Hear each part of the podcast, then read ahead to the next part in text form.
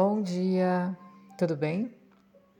Então, se recuperando aí do domingo maravilhoso, que a gente teve um encontro de terapeutas, foi muito bom, então, se recuperando no bom sentido, né? Até cair todas as fichas, até agradecer, até baixar a energia, de novo, né? Voltar à terra, porque foi sensacional, realmente. Agradeço a todos que puderam participar, tanto presencial quanto online. Foi muito importante aí essa união. E aí, seguindo nos nossos estudos dos raios, né? A gente está falando sobre o raio da vontade.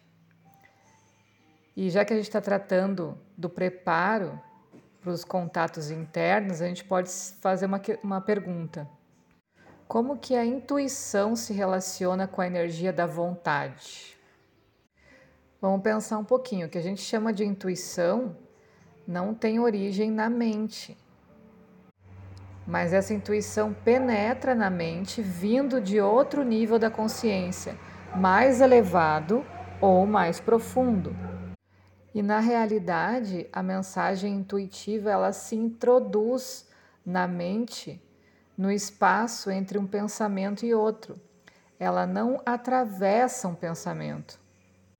Portanto, enquanto os pensamentos estão ocorrendo, não tem possibilidade de ela se manifestar. Claro, haja vista a meditação, né, que a gente precisa fazer para uh, acalmar a mente, para daí sim a gente conseguir entender e receber esses insights. À primeira vista, parece que não há nenhuma pausa entre os pensamentos que passam. Porém, a verdade é que entre um e outro há um intervalo quase imperceptível por onde penetra a intuição. E como os pensamentos continuam a se processar, a mente não se conscientiza de que a intuição está tão perto, tentando fluir. E todo mundo é intuitivo.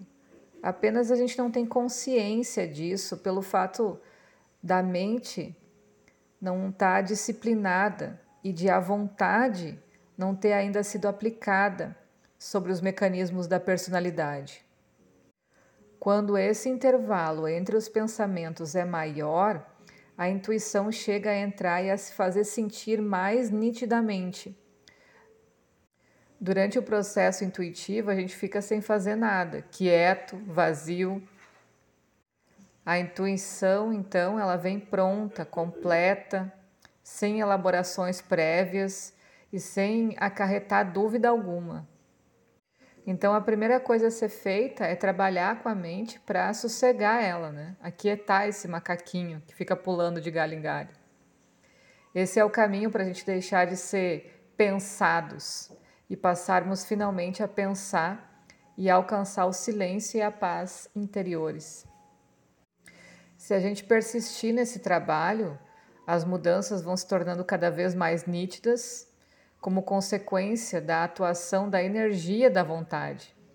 Geralmente, esse processo se inicia pela força do desejo, que vem sempre acompanhada de sentimentos de incapacidade, confusão e fraqueza. Mas, quando a vontade começa a se revelar, surge a possibilidade de se dominar a mente. A partir daí se inicia a prática da concentração, e por outro lado, amplia-se a clareza de que não se deve adiar aquilo que precisa ser feito. Mas é importante a gente perceber, né, através dos estudos, que a vontade pura, por não ser uma energia desenvolvida nesse sistema solar, não pode se manifestar de modo completo, com todas as suas possibilidades e sutilezas. Tanto é que as suas manifestações na Terra são sempre violentas, já que vêm por meio de cataclismos, erupções vulcânicas, terremotos e coisas do tipo, né? Quando a gente está desencarnado, o que nos retira do corpo físico é esse primeiro raio, a vontade e poder.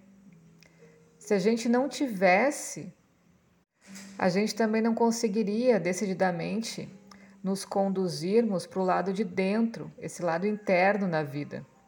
Talvez demorássemos muito mais né, para fazer isso. e também para vencer todas as resistências e todos os vínculos que nos atam à Terra. Observa as manifestações sísmicas. É aí que a gente pode perceber a energia da vontade-poder em sua expressão quase pura, dentro dos limites atuais, né? Mas nos seres humanos ela já não é tão nítida e tão forte. E pelo que se sabe, não existe ainda uma expressão pura de primeiro raio em seres humanos. Portanto, aquele que percebe em si afinidade com essa energia do primeiro raio tem pela frente um campo vasto de trabalho e observação. Então, o estudo da energia e a integração das partes do nosso ser requerem paciência. Às vezes a gente se engana achando que já sabe algo, né? Pelo simples fato de termos acumulado conhecimentos teóricos que ficam gravados em nossa memória superficial, sem a devida incorporação e aprofundamento deles. Esse aprofundamento só se dá após repetidas experiências em diferentes encarnações, realidade de que nem todos se dão conta. É quando a gente percebe em nós um eco favorável ao que que a gente escutou, né? Como se aquilo já fosse conhecido. Já devemos tê-lo ouvido antes, centenas de vezes. Então, só para perceber esse chamado interno aí já vai muito tempo de prática e estudo. Enquanto uma atitude não é posta em prática nos três níveis densos, físico, emocional e mental, ela não está ainda assimilada. É isso que a gente está fazendo nesse grupo do encontro dos terapeutas. Então ninguém está querendo ser salvador da pátria. A gente está justamente se depurando nesses três primeiros níveis: físico, emocional e mental, para começar a assimilar nada mais do que o básico. Nesse caso, é necessário a gente continuar trabalhando em torno dessa energia da vontade. Quando algo se repete na nossa vida, é sinal de que ainda a gente precisa disso, para daí tirar algum aprendizado. O karma nos coloca diante do que mais necessitamos. A energia do primeiro raio, que é também persistência inabalável, trabalha nesse sistema solar sem, entretanto, ter se ainda incorporado nele realmente. É a própria energia da paciência de que precisamos para agir e evoluir no mundo das formas. Tem uma historinha que a gente pode estudar juntos aqui, bem simples, mas simbólica. Um jovem queria aprender a concentrar-se e buscava a união com o eu superior. Foi então procurar alguém que lhe ensinasse como proceder. Encontrado um instrutor, este o convidou para passar uns tempos com ele, quando trabalhariam juntos nesse processo. O jovem aceitou o convite e o instrutor começou a observá-lo. Percebeu sua desatenção ao realizar as atividades mais simples, como, por exemplo, levantar-se de manhã, vestir-se, calçar-se. Então o instrutor mostrou-lhe uma ave embalsamada e pediu-lhe que ficasse diante dela a manhã toda, anotando o que observasse. O jovem ficou diante da ave, escreveu tudo o que percebeu e à tarde levou o relatório ao instrutor. Esse, sem chegar a ler o escrito, sugeriu-lhe que repetisse a mesma tarefa no dia seguinte. O rapaz achou estranho que, não tendo lido o primeiro relato, o instrutor já o mandasse fazer um segundo, mas ficou combinado assim e assim foi feito. No dia seguinte, ele voltou com um relatório mais completo que o primeiro, sem ler o instrutor pediu-lhe que ficasse mais três dias trabalhando nisso. Os dias foram se passando e o instrutor continuava a lhe pedir que observasse a ave e descrevesse o que via. Enquanto isso, o jovem era observado em todos os seus movimentos, que ainda não tinham ritmo nem harmonia. Ora, ele agia com pressa, ora, ele agia devagar, às vezes atento, às vezes distraído. Em uma das vezes, o jovem protestou, dizendo que havia contado até as penas da ave, uma por uma, e que nada mais tinha a fazer. Já sei tudo o que a ave tem. Escrevi o que pude, contei várias vezes as suas penas. O instrutor calmamente respondeu: Na verdade, você precisa ir mudando sua atitude diante da ave.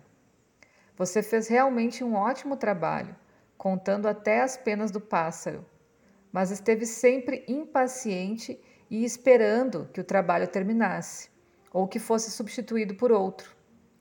Porventura, já prestou atenção no modo como você se levanta de manhã? O jovem então reconheceu que um dia ele fazia isso com pressa, outro dia devagar, dependendo do que iria fazer em seguida. Percebeu também que às vezes deixava os sapatos desamarrados, às vezes não se olhava no espelho.